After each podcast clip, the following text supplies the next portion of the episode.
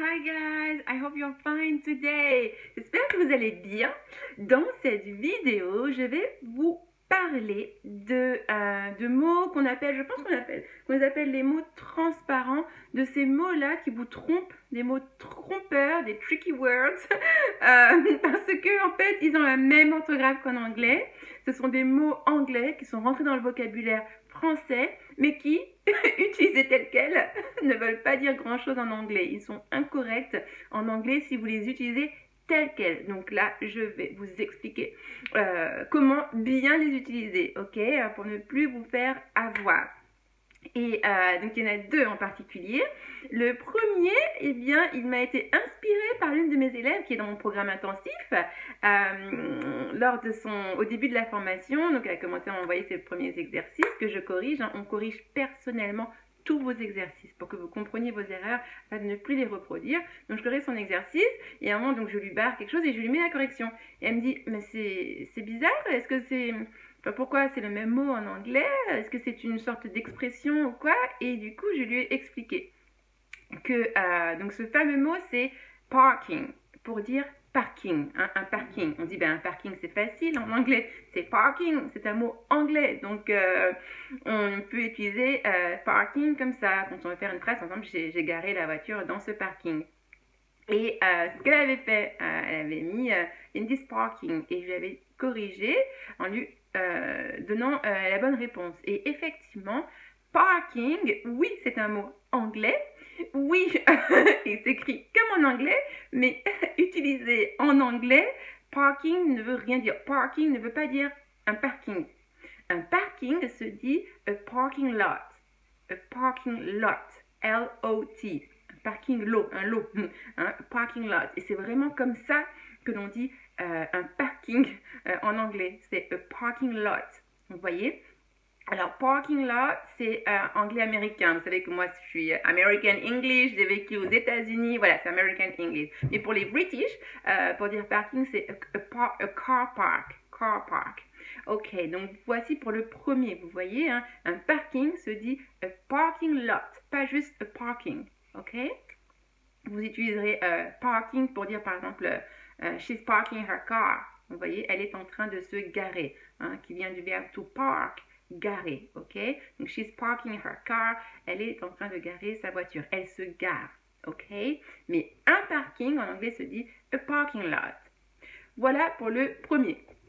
Euh, ensuite, euh, le second, il s'agit, alors là aussi c'est très marrant, euh, là vraiment c'est tout le monde se trompe, euh, comme un peu pour parking, et maintenant, à partir de maintenant, vous ne vous tromperez plus.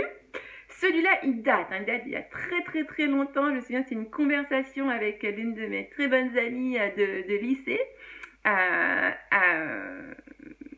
Et j'étais chez elle, elle venait d'emménager dans un nouvel appartement à Paris, tout près de Nation.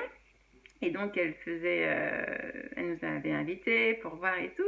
Et à un moment, elle, bon, elle adore l'anglais. Elle n'est pas du tout dans, dans l'enseignement de l'anglais, mais elle utilise l'anglais dans son travail. Elle adore l'anglais depuis toujours. Elle a fait des études d'anglais. Et euh, je ne sais pas comment on est arrivé à ce sujet-là et on en a parlé.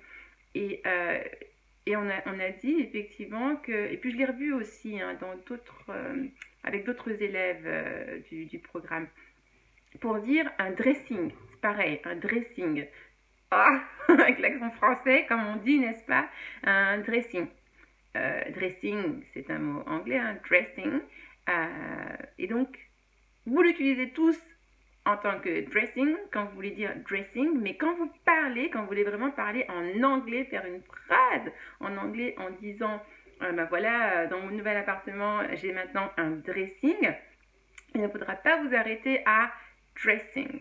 Il faudra dire Now I have a dressing room. Vous voyez, a dressing room. Pour dire un dressing, ça se dit a dressing room.